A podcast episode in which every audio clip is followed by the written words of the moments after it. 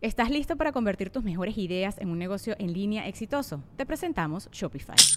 Tal vez no lo sabías, pero nuestro podcast More Than Mamis es un negocio y lo empezamos por supuesto para desahogarnos y hablar sobre la maternidad, no para convertirnos en expertas de ventas y del e-commerce. Así que sí, necesitábamos ayuda para vender nuestro merch y poner en marcha nuestra tienda. ¿Y cómo suena con Shopify?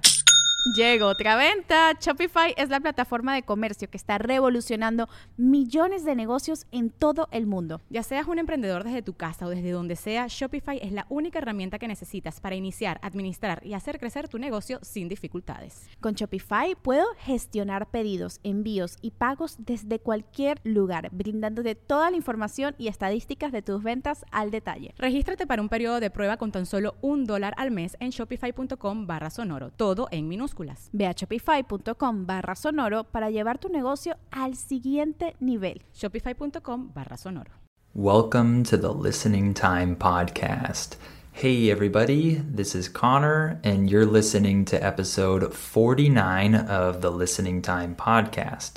We're almost at episode 50. I'm very excited that we're about to reach this milestone. In English, the word milestone refers to some important event or phase or time in your life or in some process.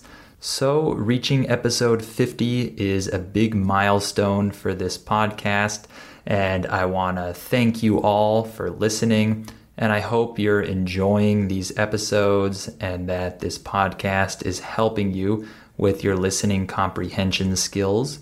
Uh, remember that for episode 50, we're going to do a special episode, uh, Q&A, questions and answers. So if you're listening to this podcast right now and you want to ask me a question that I might answer during episode 50 or during a future episode in a future Q&A, then become a listening time member today so you can send me a message and ask me a question. So, of course, we have different levels of membership. There are listening time members, super members, and family members. And of course, each member receives different rewards every month, like extra episodes, uh, listening practice seminars, sound training videos, things like that just depending on which level of membership you have. So, if you want more listening time episodes or if you need more practice with your listening skills, make sure you go to patreon.com slash listening time and become a member today. The link to that website is in the episode description underneath this episode. Just scroll down and click on that link and you can become a member and improve your listening skills even more. Uh, also, please share this podcast with anyone else who might find it useful. Uh, that really helps the podcast grow. If you have friends who are learning English, make sure to send them the link to this podcast so that they can use this to improve their listening skills as well.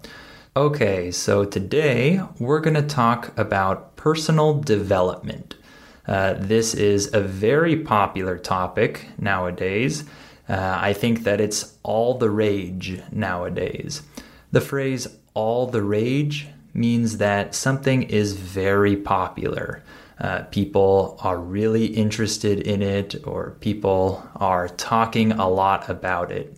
So, personal development is all the rage nowadays. It's a very popular topic, and many people like watching videos or listening to talks about this subject uh, because it can be very motivating for people.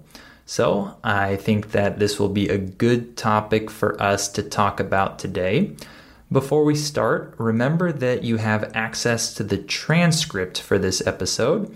Uh, a lot of people send me messages asking me where the transcripts are. Uh, every transcript is below each episode in the episode description. So if you look below, you'll see the link to the transcript. Uh, so you'll find that underneath every episode. So if you need help understanding what I'm saying, then click on that link and you'll have the transcript and you can read while you listen. All right, so let's get started. Are your ears ready? You know what time it is. It's listening time. Okay, so what is personal development? Well, the definition that I have here is the following a lifelong process to improve yourself in many areas so that you can realize your potential, achieve your goals, and live a fulfilling life. So, uh, with this definition, we can get an idea of what personal development is. Uh, I think that in a nutshell, personal development is maximizing your potential in life. In English, the phrase in a nutshell is used when we are summarizing something in very few words. So, in a nutshell means in a few words, this is what it is. So, I think that personal development is a very popular topic nowadays because uh, almost everyone wants to maximize their potential and they want to reach their goals and they want to do great things with their life. So that's why this is so popular nowadays. So let's talk about some of the different areas related to personal development. First of all, let's talk about setting and achieving goals. So, of course, this is one of the pillars of personal development. Uh, when we say the word pillar in English, we're saying that this is one of the foundational pieces, one of the fundamentals, one of the essential things. So, setting and achieving goals is one of the pillars of personal development. Uh, in order to become better in our lives, we have to be able to set goals, and achieve those goals. So, this involves putting together a plan and following it. If you want to reach your goals, you have to have a plan, uh, a plan of attack, a plan to actually reach those goals, reach those milestones, and do what you want to do. So, if you have goals in mind, but you don't create a plan to reach those goals, you're probably not going to ever do those things. You're not going to accomplish what you wanted to do. The verb accomplish in English just means to achieve something, to do something. So it's important to put together a plan to achieve or accomplish your goals. And specifically, uh, in the world of personal development, a lot of people talk about making smart goals. So when I say the word smart here, I'm using it as an acronym. In English, an acronym is where we use individual letters to represent words. So if I say the acronym USA, this stands for United States of America. So the word SMART in this context is also an acronym. It stands for specific, measurable, achievable, relevant, and time bound. So let's talk about each one. When you set goals for yourself, you want your goals to be specific, right? You don't want to just set a really general goal because you might not ever realize when you actually achieve the goal because it's too general. Uh, you're not gonna ever feel like you're actually uh, achieving it or accomplishing it. So, if my goal is uh, that I want to get good at French. This is too general, of a goal, right? I want to make a goal that's more specific, something that uh, you can actually measure, which leads us to the second point. Our goals need to be measurable. So, if we can't measure the goal, it will be hard to make a plan to actually accomplish that goal uh, because we can't really measure each step along the way. We don't know how to get from step one to step two and eventually reach our ultimate goal. So it's important to make goals that are specific and measurable. So, for example, instead of saying that my goal is to get good at French, I could say that uh, I want to be able to have a conversation with a French speaker without much trouble, right? That could be a goal that's specific and a goal that I could actually measure. So that's the S and the M in the word smart. How about the letter A? Achievable. So you need to set goals that you can actually achieve. For example, if I say, I want to become completely fluent in French in one week, right? That's a ridiculous goal that could never be achieved. So that would not be a good goal to set. That would not be an achievable goal. However, if I say, I want to be completely fluent in French in a year and a half, this is actually a realistic goal. Many people become fluent in a foreign language in just a year and a half. It's not easy. You have to dedicate a lot of time and a lot of hard work to accomplish this, but it's possible. It's achievable. Next, we have the R, which is relevant. You want to make goals or set goals that are actually relevant to your overall purpose or mission. You don't want to set goals that have nothing to do with your overall purpose in life or your overall desires. Uh, in English, when we say that something has nothing to do with something else, this means that it is completely unrelated to that other thing. So you don't want to make goals that are completely unrelated to your overall desire.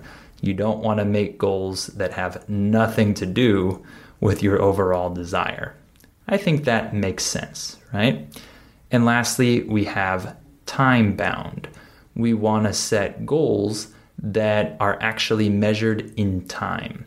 So if I just say, I want to get fluent in French in the future, this isn't time bound. I don't actually have a deadline of when I should achieve this goal. The word deadline in English just refers to the date when you want to actually complete something. So, uh, according to the SMART framework, uh, our goals should have some time uh, involved. So, for example, I want to become fluent in French in a year and a half, right? I set a time.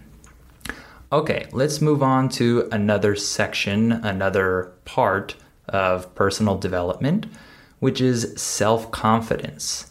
So, self confidence means believing in yourself and having confidence in who you are as a person. So many people nowadays are very self conscious. This term means that uh, you think and you care about how other people view you, and you think that other people are judging you, and you don't feel confident in what you do because you're worried about how other people view you. Uh, this is someone who is too self conscious. So once you become more self confident, you probably become less self conscious. You don't always uh, think about how other people are seeing you, and you realize that for the most part, uh, most people don't really care that much about you or the things in your life. Everyone is worried about their own life. They're preoccupied with many other things. Uh, the word preoccupied means that you're worried or concerned uh, or busy uh, with something else. So, in the world of personal development, self confidence is one of the main points because if you're not confident in yourself, uh, in who you are, in your skills, in all of that, you're probably not going to be able to achieve your goals and do the things that you set out to do. In English, the phrasal verb set out means that you start something. You start some journey, process, whatever. If you set out to do something, it means that you start doing that thing. Also, when you're self confident, this means that you value yourself right? You don't think of yourself as being uh, bad or low compared to others. You actually value yourself and you see that uh, you have worth, you have value, and you feel better about yourself. Okay, another area of personal development is knowledge and learning, right? if you want to maximize your potential, if you want to uh, achieve your goals and do great things, it's important to always be learning, right? So, what does this mean? Well, it doesn't mean that you always have to be uh, in college or taking classes or things like that but you should always be trying to gain more knowledge in your field of expertise. Uh, your field of expertise refers to the area in which you work, right? So, my field of expertise is English and language learning. So, you should always be looking to gain more knowledge in your field of expertise, but also in other fields as well. Uh, if you work in one field, this doesn't mean that it's pointless to learn things about another field. Uh, the word pointless in English just means useless. So it's not pointless to learn information about other fields or to gain knowledge about other things because learning always makes you a better person, in my opinion. I think that it's good to always be reading books, always be listening to uh, people's opinions about different things, and uh, always discovering new things about the world. I think that this is important and this will help your overall personal development journey. So, for example, all of you who are listening to this podcast are learning a language you're learning English. That's fantastic. This is helping your brain. It's helping you uh, gain a new skill that will help you in your job, and it will also help you in other areas of your life. So, language learning is one good uh, example of this. Uh, also, career skills. Um, it's good to uh, not get too comfortable in your job. You should never feel like you've learned everything uh, about your field. Yeah, there's nothing else you can do to improve, so you're just gonna sit back and relax and just do your job and collect your paycheck. Uh, I don't think this is a good mentality. I think it's good to always be learning more about your field, even if it's not required. Even if your boss doesn't tell you you need to learn more, you should probably be learning and improving your skills. And of course, it's good to learn about other things in general. It's good to read books. I think that this is something that will really help uh, everyone if they're always reading a book, if they're always learning something, they're always uh, discovering something new or gaining new information. So I think if you uh, try to read books more, if you try to learn from other sources, this will have a big impact on your life. Uh, lastly, let's talk about good habits. This is another area of personal development. So, for example, it's uh, important to develop good habits related to your health. So, for example, exercise. Uh, you probably want to exercise regularly, and it's important to get enough sleep. If you're only sleeping five hours per night, you're probably not going to be productive during the day, and it's probably going to have some negative consequences on your health. So, it's important to get enough sleep every day. And of course, it's important to eat healthy, right? To eat good food from good sources. Uh, of course, it's not easy to just implement all of these habits for your health uh, overnight. Remember that the term overnight means uh, from one day to the next, right? Very fast or immediately. Uh, it's not easy to implement all of these things overnight, but little by little, you can start to uh, exercise more, eat uh, healthier food, uh, get a little more sleep each night. You can probably improve little by little with these things. Uh, another area in which good habits will help you is productivity. So, for example, if you wake up early every day, you'll definitely be more productive. You'll get more stuff done early in the morning when no one else is awake and you have nothing else to do. You'll do things that you wouldn't normally do if you sleep later. So that's a good habit that can help you be more productive and do more things. And uh, another habit would be to uh, do the hard things first thing in the morning.